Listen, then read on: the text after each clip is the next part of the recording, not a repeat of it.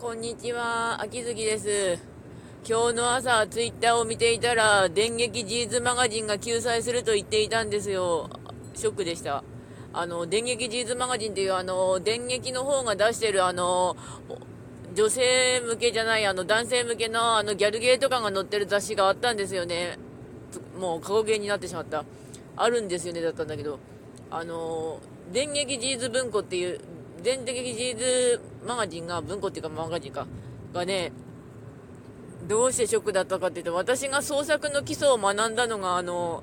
シスタープリンセスだったんですよ。あの、電撃ジーズマガジンでやってる企画、やってた企画。あの、きっかけがですね、あの、当時、あの、ペルソナ積みっていうゲームがあって、まあ、あの、ほら、あの、今のスタイリッシュ系ペルソナの前の、ちょっと、あの、ドロッとした感じの、まあ、あの、実際ペルソナみんなドロッとしてるんだけど、が、の、二部作、罪罰のうち、罪のゲームがあったんですけど、それであの、罰だったかな。罪か罰、あ、多分、まあ、どっちにしろ、あの、ちょっとあの、お得になるセーブデータっていうのが当時あって、それがあの、プレイステーションのディスクで付いてたんですよ。で、それを、が欲しくて、その雑誌を買ったんですよ、当時。で、そこにシスタープリンセスが特集で載ってたんですよね。あの、どんな、シスタープリンセスはそもそもどんな話かっていうと、あの、当時9人、まあ今では12人の妹たちが、お兄ちゃんってやってるんだけど、みんなお兄ちゃんの故障違うし、みんなキャラクターが個性的だったっていう話だったんですけど、あの、キャラクターはなんか一つでっかいシーンを作って、そこからいろいろ持っていけばいいんだなって、ま、学んだのがシスタープリンセスでした。うん。そういう意味では本当にシスタープリンセスは私の創作のあの、きあの基礎部分を作ってくれた大事な作品なんですよね。ちなみに大好きなのは、あの、一押しがちかげちゃんっていう、あの、ミステリアスで、あの、兄のことを兄くんっていう、ちょっと、黒魔術やら何やらをやってる妹ちゃんです。で、まあ、辞典がはるかで、はるかは別格なんですけど、あの、ちょっと海外の方にいた、あの、お兄ちゃん大好きの、あの、見た目大和なでしこな女の子。あの、あの、ほら、袴系の女の子。うん。で、あと、シスタープリンセスの他にも、あの、ハッピーレッスンっていう、あの、天涯孤独になった男の高校生の男の子にあの学校の先生たちがあのみんなお母さんになってくれるっていう まあなんだよそこの企画って言うんだけどあの一文字無月とかあの名前が1数字が入っているプラスあの月の古い名前のやつでやってくれる企画とかあったんですよね。あとハッピーレッスンっていうハッピーレスっていうあの2つの寮があってまああの小中学生向けの寮と高校生向けの寮があってそこのにいる人たちとあの